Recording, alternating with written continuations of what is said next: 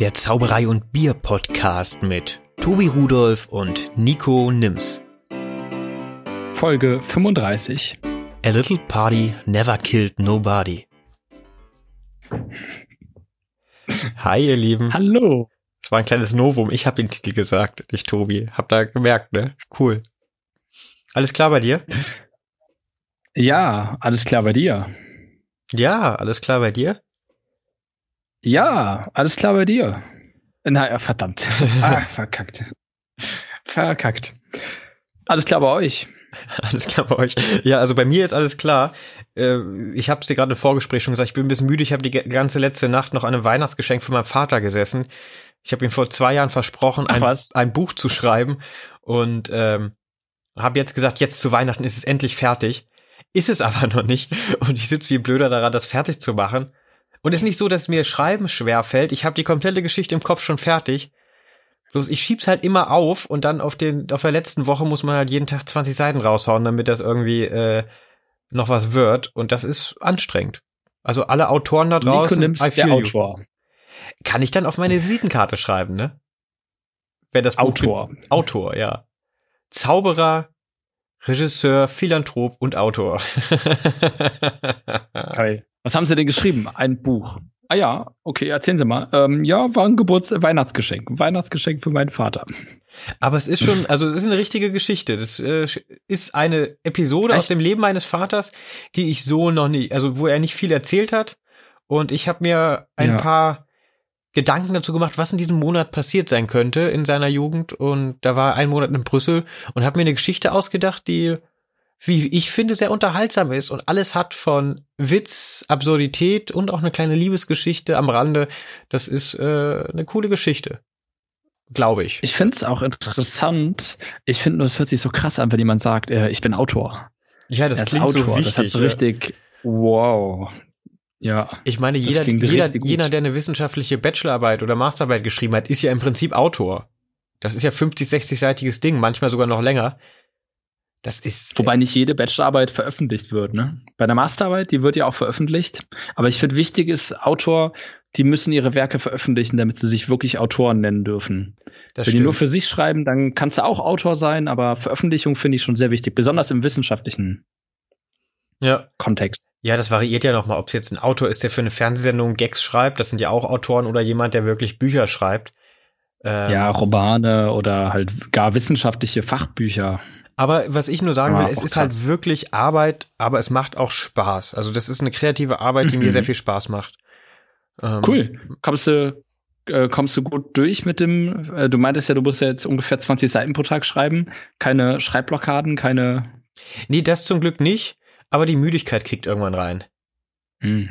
Man muss ja auch, okay. der Stil muss gleich bleiben. Das heißt, die Wortwahl soll sich irgendwie, das soll aus einem Guss sein. Es soll immer spannend und witzig sein. So ein bisschen Witz soll dabei sein.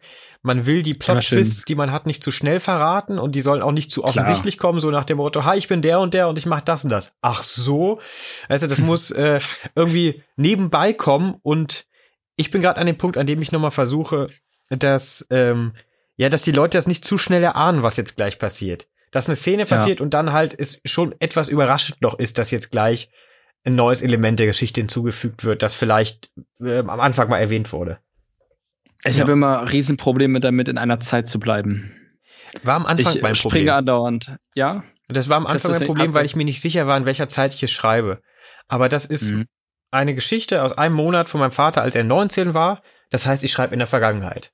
Und das mhm. äh, habe ich aber am Anfang ein bisschen gebraucht, um da hinzukommen, was die logischste. Es ist, wie gesagt, das erste Mal, dass ich mich in so ein Projekt setze.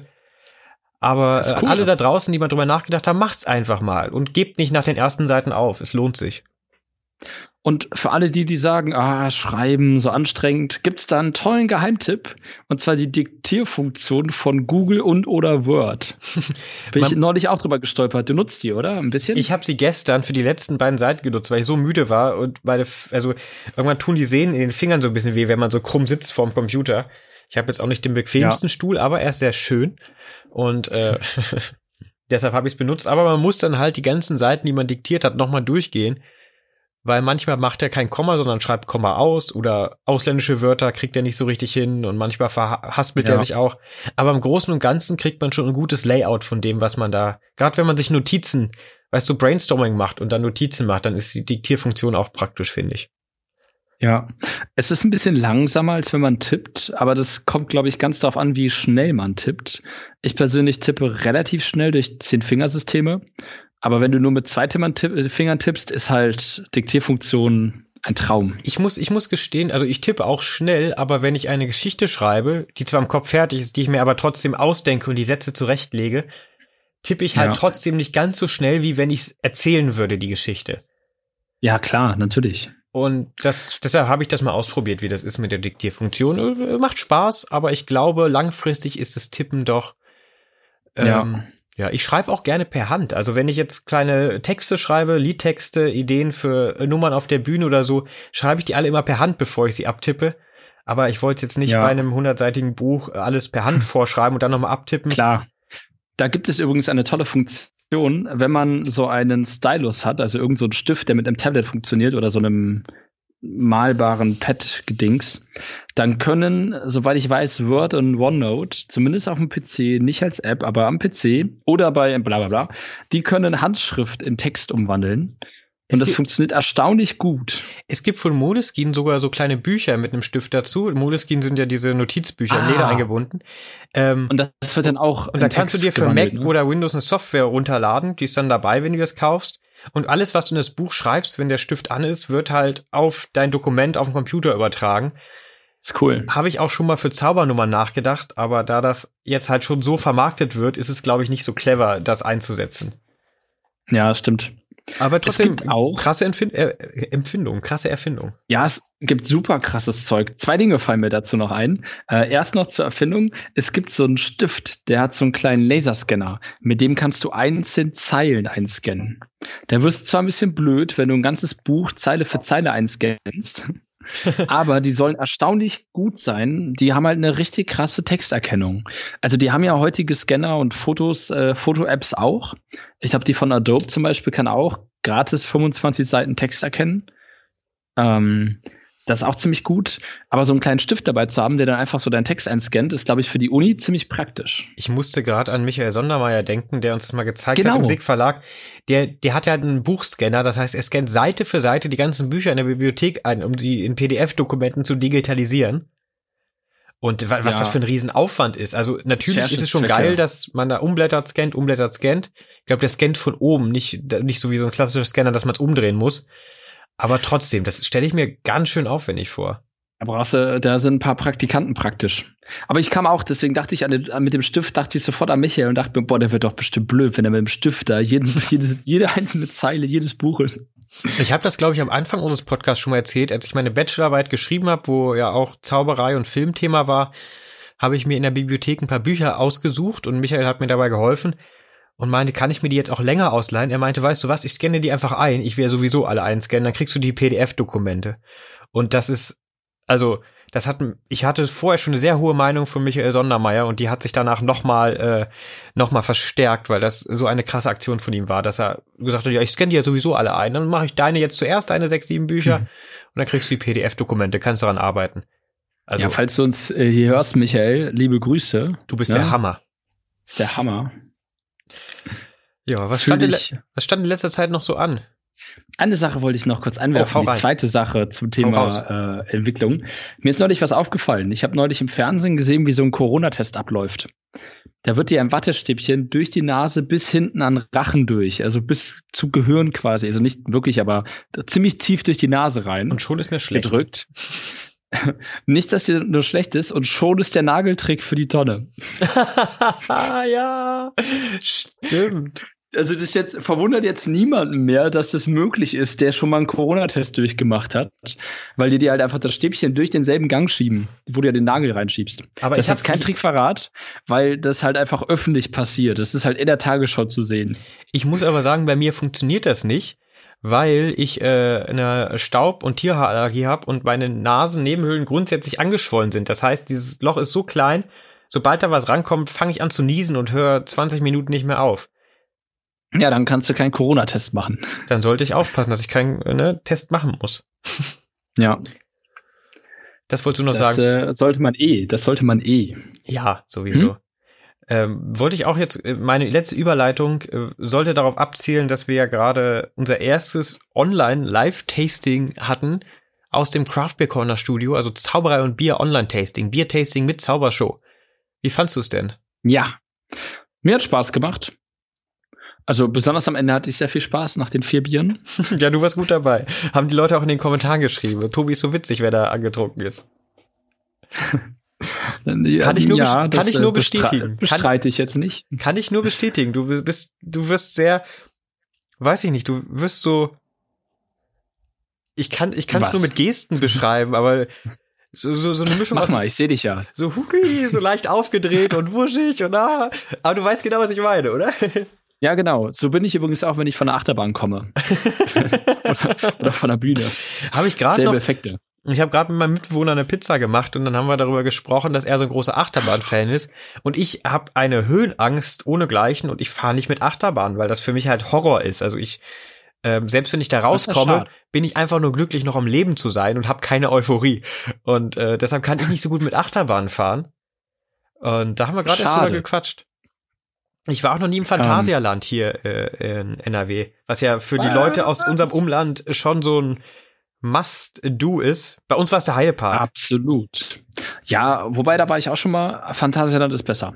Ja? Nicht jetzt, das ist jetzt kein Lo Lokalpatriotismus-Ding. Heidepark ist cool. Wirklich cool. Sehr gut. Aber, äh, und auch, ne, Holzachterbahn, die Geschwindigkeitsachterbahn, alles super. Aber mir persönlich gefällt das Phantasialand besser. Liegt aber vielleicht auch tatsächlich daran, dass ich mit dem Phantasialand groß geworden bin und auch noch nie im Europapark war sondern nur im holländischen Volleyballand, was auch ein sehr cooler Park ist an sich. Also ich hatte im, Lego ich wette, es gibt ja. im Legoland hatte ich sehr viel Spaß in Dänemark. Da war ich zwei, oh, dreimal inzwischen. Legoland, toll. Aber da stehen die Achterbahnen auch nicht so im Fokus. Ich war auch einmal nee. auf, auf Klassenfahrt, das war so ein Horrortrip. Auf Klassenfahrt waren wir im Hansa-Park. Auch cool. Da ist folgendes passiert, da ist auch so, so ein Freefall Tower. Im Heidepark ist der 75 Meter, auch im Hansa-Park glaube ich nur 50. Und ja. äh, da saßen wir dann drin und das Ding hatte irgendwie eine Fehlfunktion und das ist auf zwei Dritteln der Strecke, Strecke haben die dann die Notbremse gezogen und die alle mussten von der Feuerwehr einzeln rausgeholt werden. Oh Gott. Weißt du, was es als Entschädigung, weißt du, was es als Entschädigung für unsere Klasse gab? Freikarten, Freikarten für den Hansapark. Oh, witzig. witzig. Das Ding war danach übrigens auch geschlossen. Echt? Ja. Und solche Erfahrungen haben es dann bei mir auch nicht besser gemacht, dass man irgendwann sagt, ach, Achterbahn machen doch bestimmt Spaß, ich probier's noch mal. Ah, das, das Lustigste, was mir passiert war, äh, das habe ich bestimmt schon mal erzählt, aber ich war mit meinem Bruder am Heidepark und da gab es auch so ein, Free, äh, meiner Schwester, und da gab es auch so ein Freefall Tower. Hast ähm, du gerade deinen Bruder und deine Schwester verwechselt? Nein, ich war mit meinem Bruder und meiner ah. Schwester da. Die Schwester war aber zu klein für den Freefall Tower. Das war eine tolle Sache. Wir haben, wir, wir, war, wir sind nicht in Urlaub gefahren, die Ferien aus Gründen. Und dann haben meine Eltern gesagt, komm, Tobi hat ja jetzt den Führerschein gemacht, dann äh, spendieren wir den einfach ein Wochenende im, äh, im Heidepark. Und dann bin ich mit meinen Geschwistern da hochgefahren, die äh, vier, fünf Stunden. Ich wollte sagen, wie lange fährt von uns aus sind es knapp zwei Stunden, wo ich aufgewachsen bin. Von hier ist es länger. Ja, bei ne? uns, ja, es waren schon, schon fünf, sechs als Fahranfänger. Es hat schon echt lang gedauert. Es war schon übel. Ähm, total unterschätzt, dass es doch anstrengend war. Ging aber. Also es, jetzt, es gibt schlimmere Entfernungen. Und da haben wir dann in dem, in diesem Hotel, diesem Abenteuerhotel gepennt. Das war irgendwie für Kinder gab es da so eine Fanaktion. Da hat man dann nur die Unterkünfte bezahlt und die Eintritte in den Park waren gratis quasi. Und meine Geschwister essen gar nicht so viel. Die, die sind mit Pommes und Nudeln glücklich und es gab ein Buffet, ich sag's dir. Boah, das war richtig gut. Naja, auf jeden Fall waren wir dann auf dem Freefall Tower. Meine Schwester war zu klein, deswegen habe ich die erst nicht erwähnt. Die war aber auch mit dabei und zugeguckt. Und wir saßen auf diesen Dingern, eingeklemmt in diesen Sitzen da, also quasi ja. kurz vor los. Und dann kommt ja immer noch mal jemand rum und checkt, ob auch alle sicher sind, ob alle Gurte drin sind und so weiter. Und als der bei uns war, hält er kurz an checkt die Gurte, guckt zwischen uns, also an den Turm hinter uns und, und, und, und ist ganz irritiert, geht so einen Schritt zurück und ruft so eine Kollegin mal zu hier, Martha, komm mal ran, ist das, ist das immer so? Und wir beide waren halt so komplett eingespannt in diese Schaumstoffdinger und konnten nicht sehen, was da war. so, so, ah, was ist da, was ist da? Und dann ging's los. Ja, das würde, das, das würde mich töten, glaube ich, instant. Ja. ja. Ich glaube, es war nur ein Witz, aber äh, ein guter, super Witz. Als, ja, als so 18-Jähriger, äh, da bist du dann noch so voll, wow, was hier, nein, Hilfe. Von mir gibt's eine Geschichte als Kind. Ich äh, habe einen Onkel in den USA, den haben wir besucht mit der Familie, da war ich, das war 2000 in New York. Gibt sogar ein Foto von mhm. mir, wie ich heulend auf Mamas Arm auf dem World Trade Center bin. Ich hatte ja. damals schon Höhenangst. Oh. War, also ein Jahr bevor die äh, Puff und so, ne? ich war, hätte nicht gedacht, dass ich das so verharmlosen kann. Das war äh, egal. Auf jeden Fall war, gibt's da ja auch so, so Freizeitparks, so fest installierte Parks. Äh, und da mhm. waren wir dann auch an irgendwie, ich weiß nicht genau, wo es war, aber in Nähe New York, Washington, so die Area, da haben wir uns bewegt. Und ich war halt sechsjähriger Junge oder fünfjährig, ich weiß es gerade nicht mehr genau. Meine Schwester war eins oder zwei und genau, und da sind wir dann dahin und da war so eine Schiffsschaukel, eine riesige Schiffsschaukel. Und der habe ich dann zugeschaut und das war das erste Mal, dass ich gesehen habe, dass es Schiffsschaukeln gibt, die sich überschlagen. Hm. Und das ist für mich, also ich finde Schiffsschaukeln so schon nicht angenehm. Und als ich das gesehen habe, habe ich Respekt davor gekriegt. Weil es stand nie zur Debatte, dass der kleine fünfjährige Nico damit fährt. Aber dann gab es so ein Kinderabteil in diesem Park. Da gab es so eine Kinderschiffschaukel. Und meine Eltern, die damals noch nicht wussten, was für ein Schisser ich bin, wenn es um Achterbahn geht und um Höhe. Ja. Obwohl sich das schon die Jahre vorher abgezeichnet hat, aber ist eine andere Geschichte. ähm, bin ich dann in diese, diese, diese Kinderachterbahn rein und meine Mutter hat mich, also das war wirklich, da passten auf jede Seite so sieben Kinder. So groß war die. Und die haben mich oben an die Spitze gesetzt, das heißt, ich war auch an dem Punkt, der am höchsten geht. Und ähm, ja, super. Ich hatte aber in meinem Kopf noch die Vorstellung von dieser Schiffsschaukel, die einen Überschlag macht. Und als kleiner Junge ist auch so eine kleine Schiffsschaukel ganz schön groß. Und ich sitz da drinne und das Ding fährt los und instant, in dem Moment, wo das Ding sich langsam anfängt zu bewegen, geht in meinem Kopf das Kino los und ich fange an zu heulen. Das war wirklich so, das Ding fängt an und ich und umso höher es wurde, desto lauter wurde ich und ich habe mir die Seele aus dem Leib geschrien, weil ich da nicht drin sein wollte. Das haben meine Mutter an diesem Punkt dann auch realisiert und sie hat mir später dann erzählt, so nach einer Minute hat ihn, hat sie der der Typ, der das steuert, so angeguckt, so äh, should I stop it und Mama so, ja, yeah, please. Und die haben sich so geschämt. und er hat dann noch erzählt, dass das erste Mal, dass die, die diese Kinderschiffsschaukel angehalten haben, damit einer da raus kann. Und ich war so glücklich und so sauer auf meine Eltern, als ich dann da raus war. Also, es hat sich bei mir schon früh abgezeichnet, dass Achterbahnen und so nicht unbedingt Nichts. meine Welt sind. oh, witzig. Witzig. Auch wenn ich das ah. noch, wenn ich das noch kurz hinterher, das erste Mal, ja, bitte. also wie das mit der Höhenangst, glaube ich, angefangen hat, so zumindest wenn ich zurückdenke, da gibt's eine Geschichte, ich war mit meiner Mutter immer beim Kinderschwimmen in Wolfsburg, wo ich bin in der Nähe von Wolfsburg aufgewachsen, da gibt's das Hallenbad, das ist heute ein Kulturforum, finde ich auch besser als das alte, aber das ist cool, was sie daraus gemacht haben. Da waren wir beim Kinderschwimmen und da gibt's mhm. ja dann die, über diese Nichtschwimmerbecken, wo die Eltern stehen können, aber wo an einem Ende die Kinder halt, weil sie klein sind, drei oder vier halt untergehen. Ähm, also, na, das ist untergehen, aber die können da nicht stehen, weil das Wasser zu hoch ist. So 1,20 und man ist unter 1,20. Ja. Und ähm, zum Abschluss, so aus Spaß, durften die Kinder dann nochmal vom Rand springen und die Mütter standen unten und haben die Kinder aufgefangen. Und das heißt, zehn Kinder in der Reihe, die Mütter unten so am Quatschen, die Kinder springen rein, die Mütter fangen sie auf, die Kinder gehen wieder raus und nochmal und nochmal. Wir hatten ja auch Schwimmflügel an, ne? Und sowas. Ja. Und alle Kinder sind schon zehnmal gesprungen, nur klein Nico stand am Beckenrand mit schlotternden Beinen und hat sich nicht getraut reinzuspringen. Und meine Mutter total genervt. So nach dem Motto, warum muss ich hier den Deppen dabei haben? So hat mir gut zugeredet, komm Nico, spring, ich fang dich auf, dir kann nichts passieren, das macht wirklich Spaß, glaub mir, ich fang dich auf. Und das hat sich ein paar Minuten gezogen. Und irgendwann sagt so die Nachbarin von meiner Mutter zu ihr, ich glaube, der springt nicht mehr. Und Mama dreht sich so eine Millisekunde zu ihr um. Ich glaube auch nicht. Und in der, dieser Sekunde bin ich ins Wasser gesprungen. Das heißt, meine Mutter hat mich so eine Millisekunde bin ich untergegluggert. Weil, weil Mama halt gerade kurz zur Seite geschaut hat und hat mich dann auch sofort hochgezogen. Aber dann war das Vertrauen erstmal erschüttert für eine ganz lange Zeit. Ich war richtig sauer auf sie. Und ihr tat das dann auch so leid. Sie so, aber du bist auch so blöd, warum springst du denn nicht, wenn ich gucke? und diese Geschichte wird heute noch sehr häufig erzählt und mir vorgehalten. Ich glaube, das war Witzig. eine der Anfänge, was die Höhenangst angeht. muss ich das nächste Mal, erinnere mich bitte daran, muss ich deine Eltern unbedingt drauf ansprechen. Oh ja, Mama kann. Wurde mir noch nicht. Mama kann die noch besser erzählen als ich. Die, weil die hat dann auch so dieses. Ich bin ja das Opfer. Ich, das, ich habe das, wenn das Opfer die Geschichte erzählt, ist das immer eher tragisch. Und wenn Mama das erzählt, ist das so witzig. Ja. Heute bin ich auch, ja auch nicht so mehr böse. Auch ganz witzig eigentlich. Ich, äh, wo wir noch bei Kindergeschichten sind, eine Geschichte, die mir ewig vorgehalten wurde, ist, dass ich mal den PC meiner Mutter ausgeschaltet habe, während sie irgendein Spiel gespielt hat. Meine Eltern waren richtige Zocker und sie hatte so den Highscore des Jahrtausends auf irgendeinem Spiel. Und ich habe dann irgendwann gesagt, Mama, ich will Aufmerksamkeit. Und, und dann so, ja, sofort, sofort, sofort. Zack, Strom aus. Ja, Kinder und, können schon Arschlöcher sein. Ich, ich, war nicht dabei, aber, aber es war, glaube ich, hässlich. Du warst, Nein, also, du warst dabei. Doch, äh, ja, aber nicht bewusst. Ich erinnere mich da null mehr dran. Ach so, Gar sowas nicht. ist das. Ja, ich kenne ja. die, ich kenn die Geschichten, von denen ich erzähle, auch nur so in flüchtigen Bildern, erinnere ich mich dran, aber mehr, weil mir da so oft von erzählt wurde. Genau, vermutlich aus, genau, dass man sich das selbst dann vorstellt, wie es ungefähr war. Weil ich sehe halt ganz oft in so Erinnerungen mich selber und das kann ja nicht sein. Also das ist ja Blödsinn. Ja.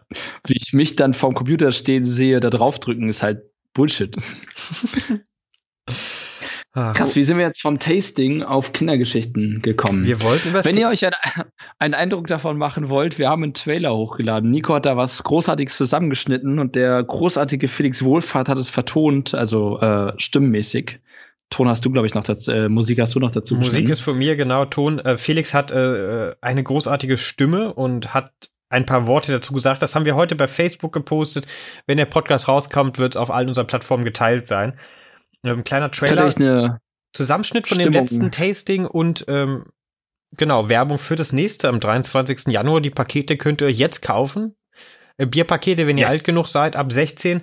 Bierpaket 5 Biere und äh, den Link zur Show. Mit Link für Zaubershow und Tasting, also Verkostung der Biere. Genau, es sind auch noch ein paar Überraschungen in dem Paket dabei, die ihr vielleicht für, das, für die Show, für das Tasting braucht. 23. Ja. Januar ist ein Samstag abends, 20 Am Uhr bekommt ihr in der Quaffbier Corner im Online-Shop. Genau. Quaffbier Corner Shop. Ganz wichtig an der Stelle. Ihr könnt ihr euch bestellen, dann kommen die zu euch, müsst ihr leider Versandkosten zahlen. Ihr könnt die auch abholen, wenn ihr nur den Link nehmt und nicht das Tasting. Ich empfehle euch immer das Tasting mit dem Bierpaket zu nehmen. Aber solltet ihr den Link nehmen wollen, dann werden die Versandkosten erst später abgezogen. Ja, der Shop wird auch nochmal umgemodelt Anfang des Jahres, aber bisher ist es so, dass, dass du dann Abholung angeben musst, wenn du nur das Tasting nimmst, damit du halt die Versandkosten genau. nicht zahlst. Ähm, kriegt man aber relativ easy hin. Also ja, ist halt äh, klassisches Programmierding, ist halt einfach, das so einzupflegen, weil der restliche Shop so aufgebaut ist, ist ja total in Ordnung. Also ne. Ja. Äh, muss man nur wissen, dass man da nicht überrascht ist, dass man 6,90 Euro für einen Link an Versandkosten zahlt. Deshalb passiert nicht, keine Sorge. Aber äh, www.craftbeer-corner-shop.de, wir packen es auch nochmal in die Shownotes und werden es auch in nächster Zeit noch öfters auf unseren Kanälen teilen, weil wir natürlich wollen, dass so viele wie möglich zuschauen und sich die Bierpakete holen, weil umso mehr zuschauen, desto mehr Interaktion findet auch mit den Leuten statt und desto cooler wird das für uns alle. Und es sind halt echt tolle Biere, die man nicht mal eben so bekommt. Also da sind, äh, sind Biere bei, die ihr vermutlich eventuell noch nie getrunken habt, außer ihr seid richtige Quaffbier-Cracks. Dann könnte es sein, dass da der ein oder andere Doppler dabei ist.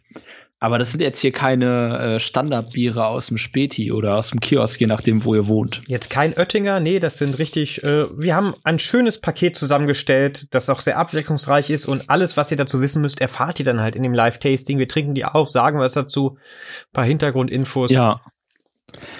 Ähm, und, und, um euch das noch ein bisschen schmackhafter zu machen, reden wir noch ein bisschen über das letzte Tasting. Da hat sie mich ja gefragt, wie ich es fand. Ja. Ich fand's, äh, ich fand's cool. Es hat mir Spaß gemacht. Es war das erste äh, Live-Erlebnis für mich, das Online-Live-Erlebnis. Also ich habe zwar schon ein, zwei Acts gespielt, die dann später online übertragen wurden, mhm. aber so richtig interaktionsmäßig live mit den Leuten reden, kommentieren und für die zaubern war das erste Mal. Ist noch mal was anderes. Und ich bin, ne? Ist was ganz anderes, aber ich bin trotzdem positiv überrascht. Es ist null vergleichbar mit einem Auftritt in einer, auf einer Bühne. Aber es ist auch cool. Es macht auch echt Spaß. Und wir haben uns halt, damit ihr euch das mal vorstellen könnt, es gibt ja verschiedene Varianten, wie man sowas angehen kann. Viele machen Zaubershows und Seminare über Zoom. Das ist für kleinere Gruppen auch äh, gut, gut machbar oder über Skype oder so. Wir haben uns halt überlegt, okay, wir wollen, dass es was, dass es wie so eine kleine Fernsehsendung ist, wo ihr zuschauen könnt, wo viel passiert, wo man auch verschiedene Kameraeinstellungen hat, dass man nicht immer nur zwei Leute da labern sieht, wo wir eine kleine Bühne aufgebaut haben, zu der wir rüberschalten können genau. und so. Und das ist ein, ich nenn's mal unser Mini-Fernsehstudio, das wir uns in der, in einem, in der zweiten Etage Craft Beer Corner hier in Köln eingerichtet haben, mit denen wir das zusammen machen. Und äh, die machen auch einige Livestreams und so konnten wir das halt äh, gut kombinieren. Und wir stocken jetzt immer weiter auf, wir tasten uns da immer mehr ran. Und am 23. Januar werden wir richtig professionelles Setup da stehen haben. Mit äh, mehreren Kameras, mit unserer kleinen Bühne. Und äh, ich freue mich tierisch drauf. Ich glaube, das wird richtig gut. Oh ja. Ähm, wird es, wird es. Und je mehr zuschauen, desto mehr. Also beim letzten Mal war es äh, eine schöne Atmosphäre. Ich hätte mir gewünscht, es wäre mit den Leuten live gewesen, um die kennenzulernen und mit denen mehr zu reden. Dass die vor Ort sind. Aber so ja. war es halt, ja, das, das wird halt erstmal nicht passieren. Aber so war es halt auch ein cooler Ersatz, dass man quasi da interagieren kann, ein bisschen schreiben kann, wie man jetzt selbst das Bier empfindet und so weiter. Ja, Fragen stellen, Fragen stellen kann, wie was war unser Lieblingsfach in Hogwarts. und dann kann man mal unsere Harry Potter Wissen testen. Nee, aber schaut euch gerne mal den Trailer an und wenn ihr Bock habt, wir würden uns freuen. Äh, ab 16 darf man natürlich Biere kaufen, also ab 16 dürft ihr mitmachen. Holt euch ja. das Bierpaket. Ähm, ihr könnt euch auch, wenn ihr jetzt sagt, oh, ich weiß nicht, Biere und so, holt euch ein Paket und teilt euch das zu zweit. Das geht auch. Und setzt euch zusammen. Ja, es ist auch genug Bier. Man kann das ja. definitiv zu zweit, gar sogar vielleicht zu dritt verkosten. Dann ist es halt eher nur ein Probierschluck. Aber das sind ja schon äh, 044er in die Richtung gehend, äh, ja. 033er mindestens. Ähm, also das ist schon genug auch für zwei. Und es sind fünf Biere. Man kriegt die alleine locker weg, aber es ist schon geselliger zu zweit, wenn man jetzt die Möglichkeit hat, mit und, wem das zusammen. Und wo wir gerade dabei sind, muss ich noch mal ein bisschen Eigenlob anbringen für uns. Also es gibt ja viele, die so Live-Events geplant haben, im ersten Lockdown, jetzt auch im zweiten Lockdown. Und bei vielen ist es tatsächlich in der Live-Übertragung gescheitert an diversen Stellen. Und ich bin sehr stolz, dass wir es wirklich geschafft haben, dass wir es nicht vorher aufgezeichnet haben, sondern das Ganze live auf YouTube gestreamt haben und ähm, auch mit den Live-Kommentaren arbeiten konnten. Das wirklich, ich bin da echt ja, stolz ja. drauf. Deshalb will ich uns jetzt mal loben, was das ich, angeht. Wenn schon Lächle nur, weil ich, ich klopfe jetzt auf Holz, weil nicht, dass es jetzt am 23. Januar total kaputt geht, weil wir jetzt hier uns so über den Klee gelobt haben, wie toll es jetzt beim letzten Mal war. Beim nächsten Mal ist die Hölle. Ich kann mir nicht vorstellen, woran scheitern, woran scheitern sollte, weil wir haben ja jetzt schon, es wird ja nicht schlechter ja. von Mal zu Mal, sondern eher sammelt man Erfahrung. Sag sowas nicht. Ah. Und dann hat äh, das WLAN in Köln ein Problem und wir ah, ganz früh. Ja. Vielleicht sollten wir ein Backup-Video aufnehmen, das wir freigeben, sollte der Livestream abbrechen, weil wir das jetzt hier gesagt haben. Ich bin nicht abergläubisch, aber helfen soll es ja trotzdem, ne? Ich habe kurz gedacht, bei dir läuft da hinten eine Putzfrau durch, durch die Wohnung, aber es war, ist deine Freundin. Ne? Hat sie jetzt nicht gehört. Nicht? Ich weiß, deshalb habe ich es auch gesagt, weil ich es nicht hören kann. Äh, um, ähm, Dober Gedanke, sorry. Wie fandst du es denn sonst noch? Du hast ja jetzt nur mich gefragt, wie ich es fand. Ich, mu ich was, muss, ge ich muss gestehen, ich stand, also die, ja. die Anspannung im Vergleich zu einer Live-Show ist vergleichbar mit so einer so einer Mix-Show, die man selbst geplant hat. Ich habe ja zuletzt diese Halloween-Show organisiert, wo dann vier Leute dabei waren, unter anderem auch du. Und ähm, das war eine große Anspannung, weil wir auch drei Shows an einem Tag gemacht haben, Corona bedingt und das halt so ein einmaliges Ding ist, das nicht lange geprobt ist. Diese Anspannung, die man da hat, im positivsten Sinne, weil das hilft ja auch, äh, dann Sachen professionell durchzuführen, hatte ich auch bei dem Live-Ding und ich war hinterher so erleichtert und so glücklich, dass wir so viel positives Feedback hatten. Es hat richtig Spaß gemacht. Ne? Ja. Ähm. Ja. Ah. Ja, kann man, kann man so stehen lassen. Punkt. Ich bin auch sehr gespannt, wie es nächstes Mal wird. Wir haben ja ein paar, äh, also es wird ja ein neues Programm, falls jetzt der ein oder andere Hörer, die Hörerin sich denkt, ah, beim letzten Mal habe ich es mitgemacht. Es ist ein neues Programm, es sind neue Biere. Man kann das, man kann da wieder reinschauen. Neue Kunststücke, dachte, mehr Gags. Neue Kunststücke. Nix aufgewärmtes hier, ne? Alles frisch. Ja. Äh, ich dachte, wir könnten, wir könnten ein paar Kommentare die wir in der Show live bekommen haben, freischalten. Ach, freischalten, also posten quasi. Aber da das ja alles mehr oder weniger anonym funktioniert, glaubt uns das eh keiner. Ja, wir können ja da sonst was hinschreiben. Also ja, der Link richtig. ist auch privat, da man das für das Ganze bezahlt, haben wir das jetzt nicht hinterher öffentlich gestellt, sondern den Trailer geschnitten. Und vielleicht gibt's irgendwann noch mal öffentliche Varianten, aber das ist alles noch Zukunftsmusik, da haben wir noch nichts geplant. Ah, das stimmt gar nicht. Da erzählst du gerade Blödsinn, Nico. Wir haben kein Tasting geplant, was öffentlich wird, sondern wir haben einen Live-Podcast geplant. Ja, wir überlegt jetzt, wo das ganze Studio steht. Guter Punkt, Tobi. Ja, ich habe ein bisschen Blödsinn erzählt. Es ist kein Online-Tasting geplant, aber unser Podcast hier, das wird, das hier ist gerade die vorletzte Folge dieses Jahr, die wir gerade aufzeichnen. Uh, Little Party Never Killed Nobody. Übrigens, äh, Dazu kommen wir gleich noch. Kommen wir gleich noch. Der Song des Jahres 2020. ähm. aber muss am Ende eigentlich einschneiden, aber das glaube ich GEMA-Probleme, ne? Wir haben uns überlegt, am 29. Januar, das ist äh, der Donnerstag, nee, der Dienstag, der Dienstag nach Weihnachten und vor Silvester, dass wir da, wo alle im Fresskoma sind und wieder vielleicht zu Hause eintrudeln, wenn sie bei den Familien waren, ganz Corona-konform, dass wir da nochmal äh, live gehen und den Podcast halt live streamen auf Facebook und YouTube und halt ein bisschen labern, vielleicht ein, zwei Tricks einbinden. Wir haben auch ein paar Leute vielleicht, angefragt, aber wir, ich will genau. noch nicht zu viel anteasern, weil wir noch nicht wissen, was genau Richtig. stattfindet. Und wir können es auch nicht hundertprozentig versprechen. Momentan ist ja alles immer so ein bisschen, ah, weil klar, zwei Haushalte geht irgendwie mit Abstand und allem, aber wer weiß, wie das jetzt über Weihnachten sich entwickelt. Ich bin da optimistisch, aber Warte, Tobi, du bist jetzt gerade weg. Nicht böse, wenn Warte kurz, das Internet hakt gerade. Ich weiß nicht, ob es bei dir oder bei mir ist. Ich schau mal rein. Oh, das bin ich. Sekunde. Ach so. Ich wechsle hier einmal das WLAN. Ja, jetzt müsste es stabiler sein. Du warst kurz weg. Wiederhol noch mal, was du gerade gesagt hast. Jetzt wieder? Ja, wiederhol noch mal, was du gerade gesagt hast. Schlechte Verbindung ich habe gesagt, ähm, seid uns nicht böse, wenn wir es jetzt vielleicht doch nicht schaffen, weil wir planen es, aber man kann ja gerade nie so richtig wissen, was alles genau stattfinden kann, wird, soll. Also, weil wir sind ja dann nur zu zweit, wir laden ja niemanden wirklich ein, deswegen sind wir da optimistisch und planen das, aber wir wollen das äh, voraussichtlich in, äh, in Düsseldorf machen, im Studio. Nee, in Köln. Oder erzähl ich gerade Blödsinn? In Köln. Entschuldige, wir wollen es in Köln machen, äh, in, in, in, im Craft Beer Corner Studio.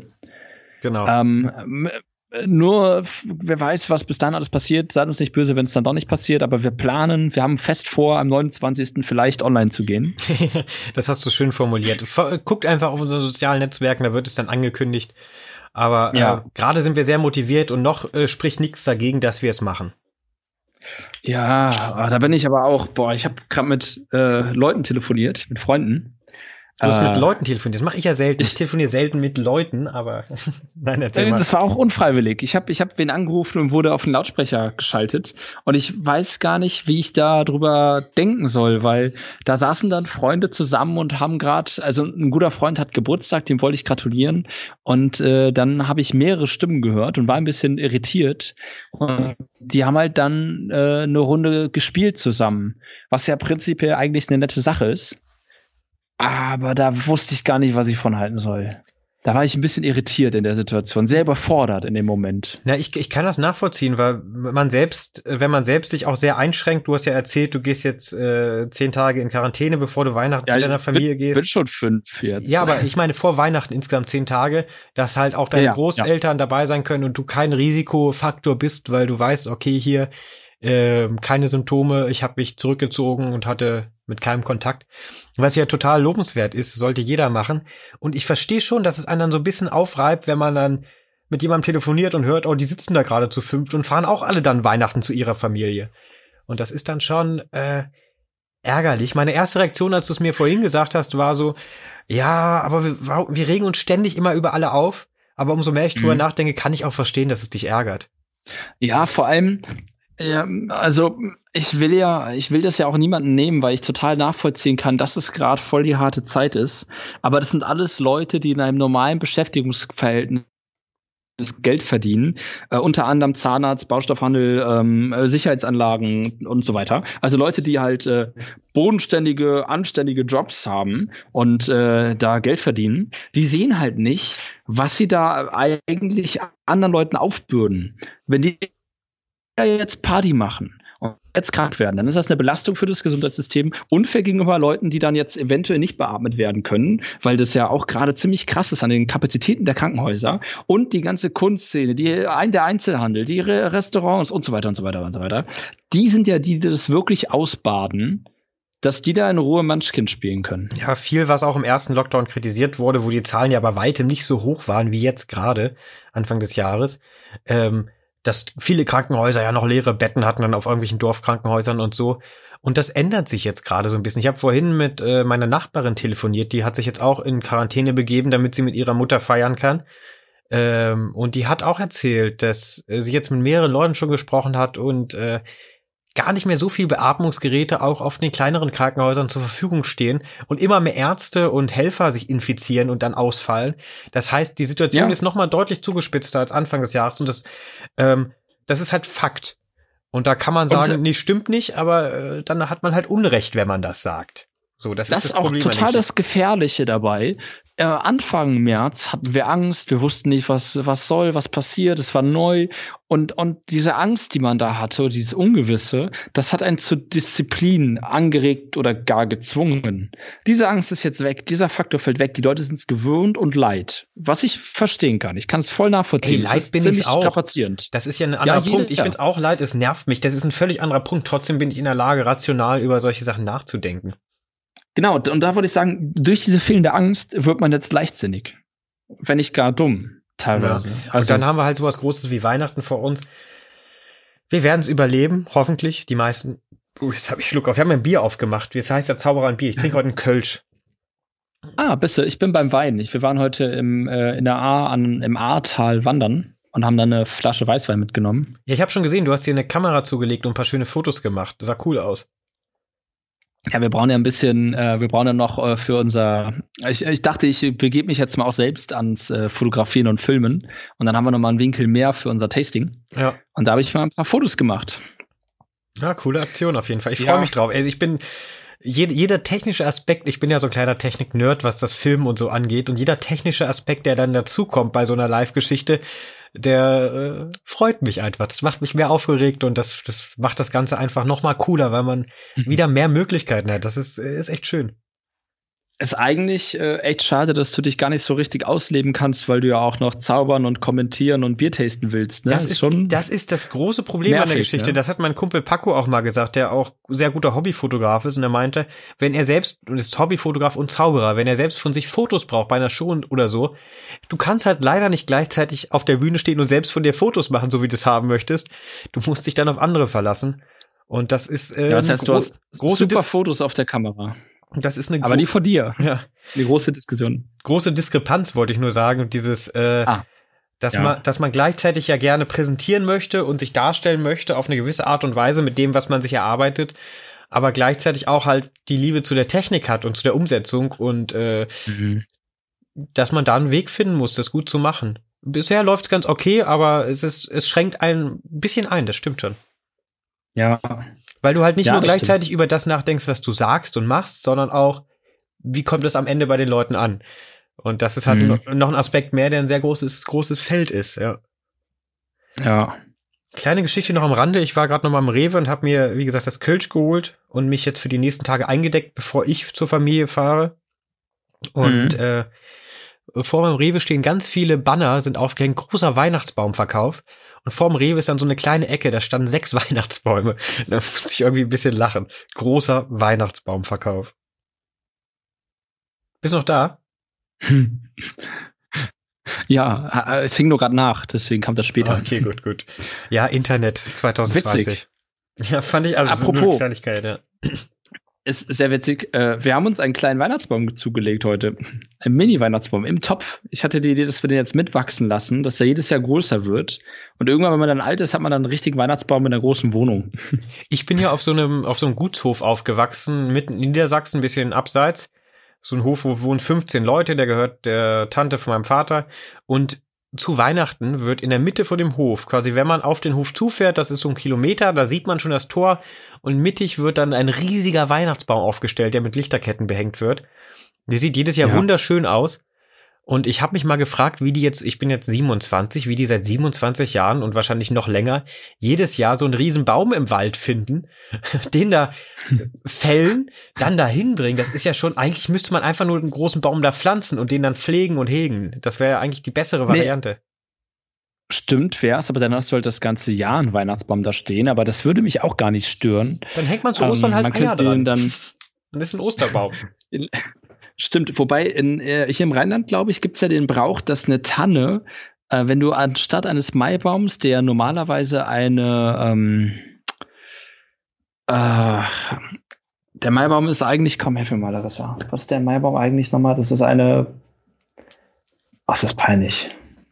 Dum, dum, dum, dum, dum, dum, dum, dum. Dum, dum, dum, dum. Was?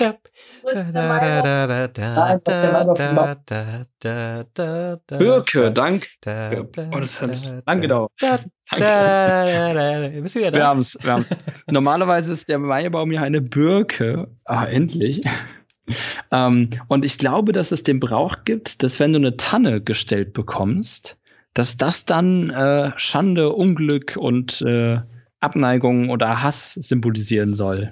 Ja, ich bin nicht. Der Maibaum stellen ist ja, ist ja ein Brauch, wo du einen Maibaum ans Fenster stellst für deine äh, zu verehrende, deinen zu verehrenden, deine Liebschaft. Das ist ein Brauch, den habe ich erst hier im Rheinland kennengelernt. Das kannte ich von zu Hause gar nicht. Das ist ja ein Ding. Das, das war Wir fällen zwei Bäume im Jahr. In Berlin kennt das auch keiner. Ist ja auch eigentlich vernünftig. Also äh, man kennt es eigentlich eher so, dass ein Maibaum im Ort gestellt wird, ja. wo es dann auch Maifest und Tanz im Mai gibt. Hier ist es so, dass man quasi jedem, den man liebt, einen Maibaum stellt. Also meistens eigentlich nur einer Person, aber und ich glaube, dass der Brauch ist, dass wenn es eine Tanne ist, dann ist es halt dass ein Pechbaum ist, deswegen kannst du den halt nicht bis Mai stehen lassen. Wenn du so ein richtiger Stecher bist, der richtig viele, viele Mädels oder umgekehrt so ein Mädel bist, das richtig viele Typen am Laufen hat, dann wird der, wird der 1. Mai teuer, weil du sehr viele Bäume kaufen musst. Hier ist dein Wald. ähm, wir sind aber, als wir aus der A rauskamen, an einem Weihnachtsbaumverkauf, wo du Bäume fällen oder fällen lassen kannst, vorbeigefahren. Und die hatten halt ganz kleine, dann welche, die ich als normalgroß beschreiben würde, und dann einen etwas abseits gelegenen Bereich, wo riesige Tannen standen. Hm. Und ich glaube, dass die Nachfrage an riesigen Tannen ein bisschen geringer ist. Deswegen ist das äh, ein, ein anderes Geschäftsmodell. Da ja, pflanzt nicht so viel nach. Bei uns äh, in der Küche steht auch jedes Jahr zu Weihnachten eine recht schöne große Tanne. Wir haben eine große Küche. Und das äh, ist meiner Mutter auch immer sehr wichtig. Die hatte sehr viel Spaß dran. Inzwischen hilft meine Schwester das immer dekorieren. Papa holt die vorher. Und da gibt's dann auch immer viele Diskussionen, wenn die nicht ganz so gerade ist oder wenn die Spitze ein Stück oh, zu hoch ist und man die kürzen muss oh, und dann ja. passt, passt der, Mama hat so, so einen schönen Vogel, der oben immer draufgesetzt wird und sowas. Ähm, ja viele Diskussionen, aber es so doof es klingt und so sehr ich auch manche Traditionen nicht mag und ich bin ja überhaupt nicht gläubig oder sowas. Aber es hat eine gewisse Gemütlichkeit, wenn die Küche weihnachtlich dekoriert ist, man die ja. Geschenke unter den Baum legt, lecker zusammen isst, die einfach mit der Familie, ja. wir sind dies Jahr zu viert, meine Eltern, meine Schwester und ich. Also ganz kleine Runde. Äh, auch bewusst, bewusst so gewählt, aber wir essen dann zusammen, hinterher wird gespielt, man packt die Geschenke aus, man quatscht und ist auch komplett eure, weg von Handys oder Computern. Man sitzt dann da zusammen. Eure Weihnachtsfarben? Ganz unterschiedlich. Mama ist äh, sehr auf Karo-Muster zu Weihnachten, also rot-weiße Karo-Muster mag sie gerne. Und wir haben ihr über die letzten Jahre so auch äh, ein schönes Tellerservice geschenkt. Immer mal so sechs Teller, sechs Tassen über die letzten Jahre, weil das ja auch recht teuer ist, wenn man sowas Schönes sich raussucht, handbemalt. Und da ist so, so ein roter Hirsch drauf und so eine rote Umrandung. Die werden dann zu Weihnachten immer ausgepackt. Und Mama hat auch immer die passenden Servietten. Meine Mutter hat allgemein sehr guten ja. Geschmack, was so äh, optische Sachen angeht. Muss ich ihr mal lassen. Es, sie schafft es, vieles sehr gemütlich zu gestalten und sehr angenehm zu machen. Ja. Du warst auch schon mal bei uns, also ist es gemütlich, oder? Nö. Arschloch. nein, nein, ich war noch nie bei euch.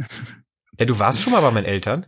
Doch, bei euch, bei euch ist es sehr gemütlich. Bei euch ist es aber auch sehr, ähm, das ist jetzt nichts Negatives, aber sehr.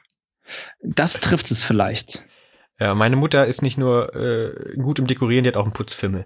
Aber genug von meiner Deswegen, Mutter. Für mich ist halt, aus ich kenne halt Gemütlichkeit nur im Kontext mit sehr unordentlich. Und mit unordentlich meine ich äh, eher quasi äh, durcheinander. Äh, mit durcheinander meine ich, es liegt halt viel, es liegt, es liegt Zeug rum, meistens Erinnerungsstücke oder Bilder oder, oder sowas.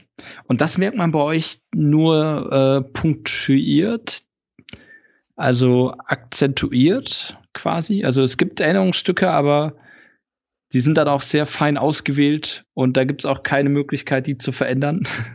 Sie werden verändert, aber es, nicht, es, gibt halt nur, es gibt halt nur eine Person, die das verändern darf im Hause. Das ist meine Mutter. Aber ich finde es trotzdem, aber es hat auch viel damit zu tun, wie man aufgewachsen ist. Das verstehe ich schon. Ja. Ist ja hier bei jedem anders. Ist ja bei jedem anders. Äh, da habe ich auch mit sehr vielen Leuten schon drüber geredet. Weihnachten hat halt auch unterschiedliche Bräuche, unterschiedliche Farben und äh, da sind auch sehr viele Leute sehr indiskutabel, was das angeht. Also wenn ich sage, ja, für uns sind die einzig wahren Weihnachtsfarben Rot und Gold, dann ist das für uns so, weil unser Baum immer Rot und Gold war. Bei anderen Leuten ist der halt immer blau und silber. Also der Weihnachtsbaum ändert sich äh, oder, viel. Oder, oder. Silber ist oft Echt? dabei oder Gold. Also meine Mutter hat jedes Jahr auch so ein bisschen anderen Stil. Die kauft sich dann auch. Ja. Mama hat den Trick, sie kauft sich nach Weihnachten immer Dekorationen, die sie schön findet, weil die dann äh, 70 Prozent günstiger ist fürs nächste Jahr halt. Und ja, hat auf dem Dach wohl mehrere Weihnachtsboxen, wo sie dann variieren kann. Und mal ist Lametta am Baum, mal ist es sind halt. Früher war mehr Lametta. Ja, ja. Ähm, als wir Kinder waren, war noch okay. selbst, der selbstgebastelte Weihnachtsschmuck an den Bäumen. Jetzt äh, hat Klar. mein Bruder Kinder gekriegt und die kleinen basteln Sachen, die kommen dann an den Baum. Also es, äh, es, wächst und haben, äh, wandelt sich. Wir haben nur eine Kiste und da ist immer dasselbe Zeug drin. Also hängen auch die Dinge, die wir als Kinder gebastelt haben, immer noch am Baum. Aber es hat auch was, so ein bisschen Tradition. Das hat ja auch was von Gemütlichkeit. Hast du denn alle Geschenke ja. zusammen oder schenkst du überhaupt jedem was? Ach ja, ja, die ich so schön ich Weihnachten noch finde und so doof ich viele Bräuche finde, finde ich der Weihnachtsbaum ist auch eine schöne Sache, aber das mit dem Schenken geht mir ein bisschen auf den Keks. Also ich mache gerne Geschenke und ich bekomme auch sehr sehr gerne Geschenke, aber ich bin schon seit mehreren Jahren auf diesem Trip, dass ich nur des Schenkens wegen Geschenke suche, die dann eh nicht gefallen, weil mein Geschmack ganz anders ist als die zu beschenkenden Leute. Und irgendwie kriege ich immer sehr tolle Geschenke, weil die Leute meinen Geschmack sehr gut treffen. Ich bin aber sehr unfähig, deren Geschmack irgendwie wirklich zu treffen, habe ich das Gefühl. Ah, ähm, ich habe ich habe, äh, ich musste dich kurz in Schutz nehmen. Du hast mir die letzten beiden Jahre oder letzten drei Jahre Sachen zum Geburtstag geschenkt, die auf den Punkt waren. Das waren immer nur ja, Kleinigkeiten, danke. aber ich habe mich, also ich bin so einer, ich sag den Leuten immer, ihr müsst mir nichts schenken. Wenn ihr eine witzige Idee habt oder was, was wo ihr glaubt, das passt zu mir, schenkt es mir gerne, aber ich bin auch nicht böse, wenn mir Leute nichts schenken. Und das gilt ja bei Weihnachten leider nicht. Ich finde die Einstellung ja lobenswert und großartig, aber bei Weihnachten gibt es kein, ich schenke dir vielleicht was. Du bekommst ein Geschenk, also musst du leider, das hat Sheldon Cooper in der Big Bang Theory Folge sehr gut oh, auf ja, den ja, da gibt, da gibt's eine gute Folge großartig. Es ist einfach ein gesellschaftlicher Zwang leider. Also nein, es wäre mir auch niemand böse, wenn ich nicht verschenken, verschenken würde, wenn ich nichts finde. Aber ich würde mich schlecht fühlen. Ich würde mich selbst schlecht fühlen. Was hältst Stell mal vor, du gehst ja, zum Wichteln und bringst kein Geschenk mit. Ist ja unangenehm. Ja, ich finde, da, da, da stehe ich erst auf Schrottwichteln, wo man dann auswürfelt und erst noch nicht weiß, ja. was da in der Verpackung ist und dann halt mit ganz viel Blödsinn, der dann meist auch beim Gastgeber stehen bleibt, außer es ist was Cooles dabei. Aber ist das macht super. Spaß, ja. Das wäre auch, glaube ich, mehr mein Modell. Äh, Schrottwichteln aus Dingen, die man schon hat oder die man halt cool fände. Aber jetzt, ich bin dann am Montag noch durch die Geschenke, äh, durch die, durch ein paar Geschäfte gehetzt oh, in der Früh. Äh, ich, und ich Dienstagabend, kurz bevor wieder alles zugemacht wurde.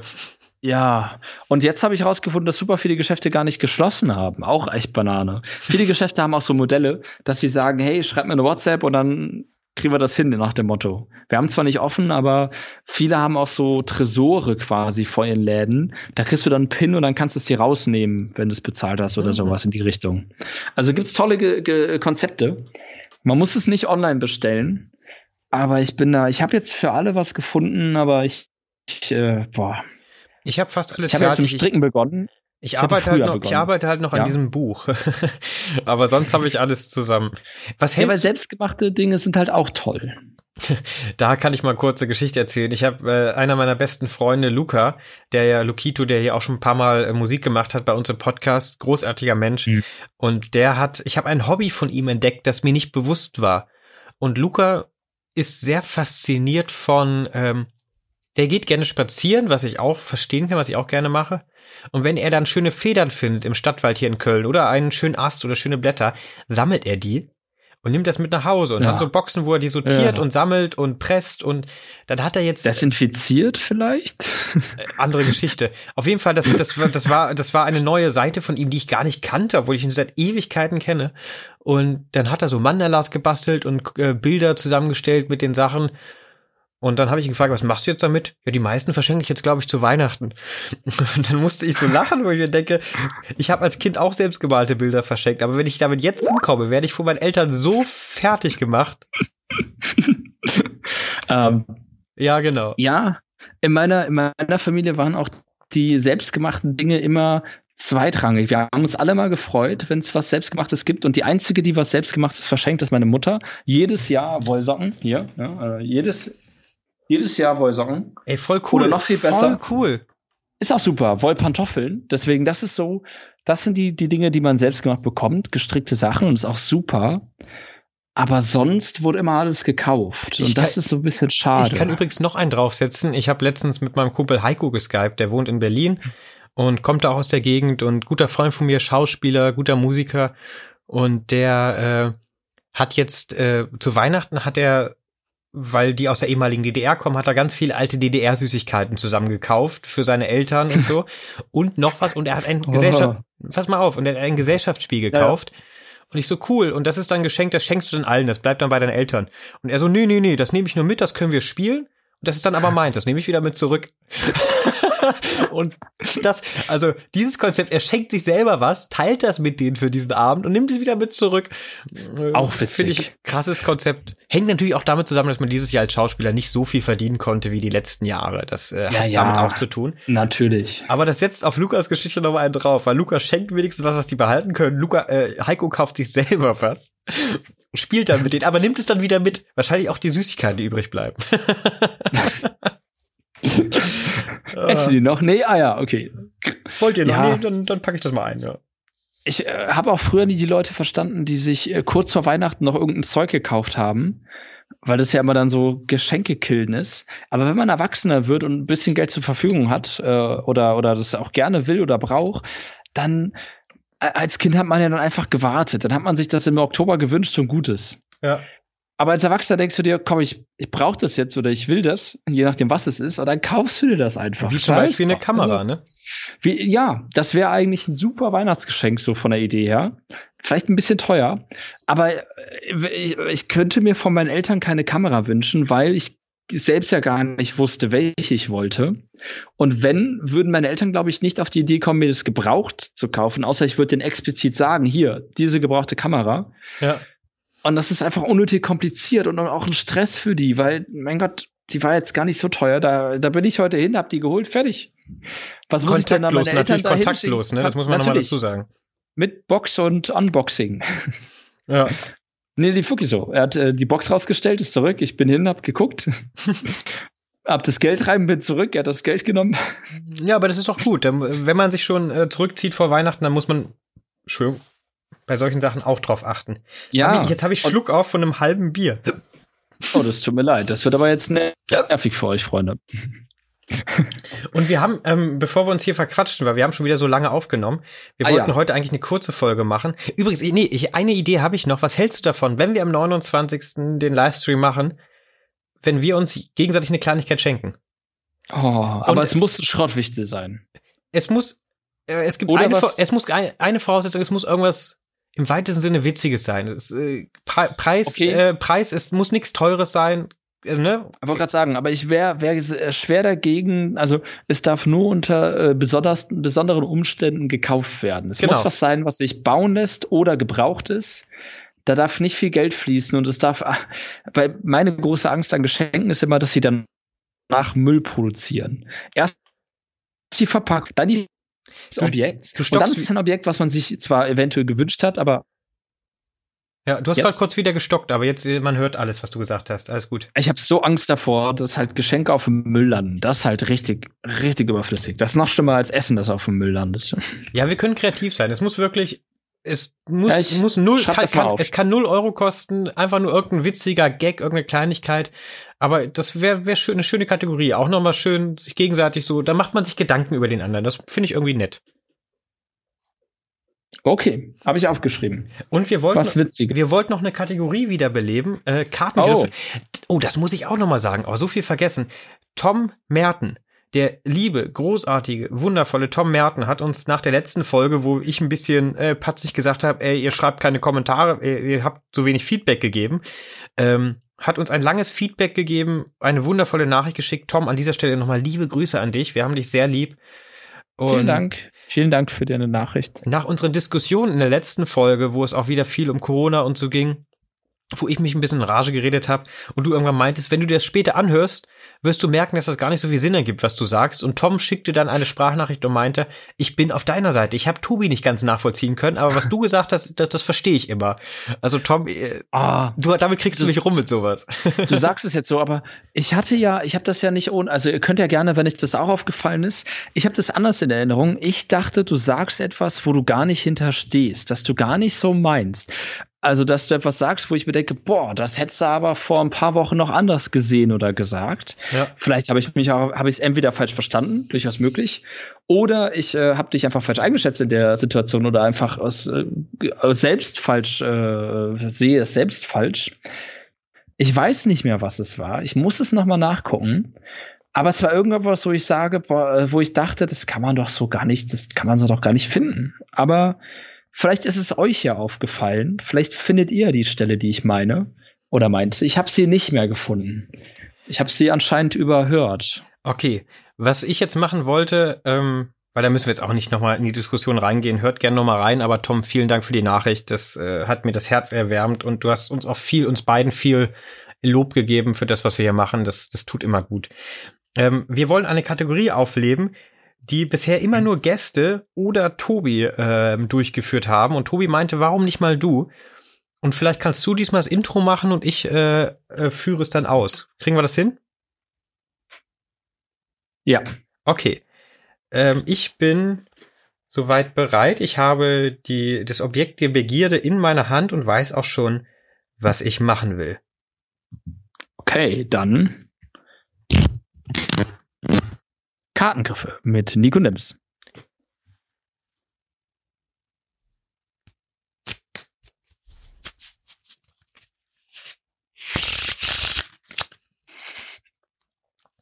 Ich habe jetzt extra was ausgewählt, was vielleicht auch erratbar wäre, weil dein letztes war wirklich schwer. Tom hat sich Mühe gegeben, war leider falsch. Tom, es war falsch, sorry.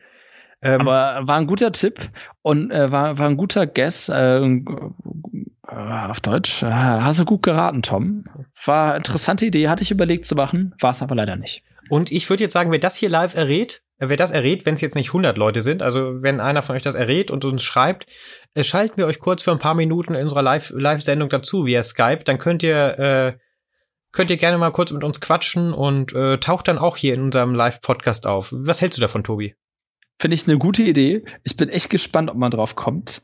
Äh, ist ein Griff, den wir tatsächlich noch nicht hatten. Ich hatte ein bisschen Angst davor, dass das irgendwas wird, was wir schon mal hatten, weil wir hatten ja schon echt viele. Ja. Aber das hatten wir, glaube ich, noch nicht. Und, äh, zumindest nicht so. Und ihr müsst auch mal nachdenken, jeder, der mich kennt und weiß, wie, wie viel ich mit Karten äh, arbeite, mit Karten zaubere, was Nico vielleicht beherrscht, das könnte man auch noch äh, in die, äh, in die Überlegung einfließen lassen. Aber wer es errät, ihr seid herzlich willkommen, dann in der nächsten Folge in einem Live-Podcast zu Gast zu sein. Cool. Und ich glaube. Die nächste Podcast-Zeit geht für all unsere Gäste drauf, die jetzt erraten es auf, aufgrund eines komischen Zufalls alle. Tausend Leute, genau, erraten den Griff richtig. Ah. So, dann war, war, war ich sagen. Die, die Folge gefiel mir bisher. Das war äh, gute, ja. gute Themenvielfalt. Äh, ähm, Nochmal kurz zum Titel. A Little Party Never Killed Nobody. Ich bin auf den alten Song gestoßen, die Version von Fergie äh, in einem Elektro-Remix und dachte, dieser Titel bekommt in dem Jahr 2020 nochmal eine ganz neue Ebene. Deshalb fand ich das schön, das jetzt nochmal zum Ende des Jahres als Podcast-Titel äh, in den Raum zu werfen.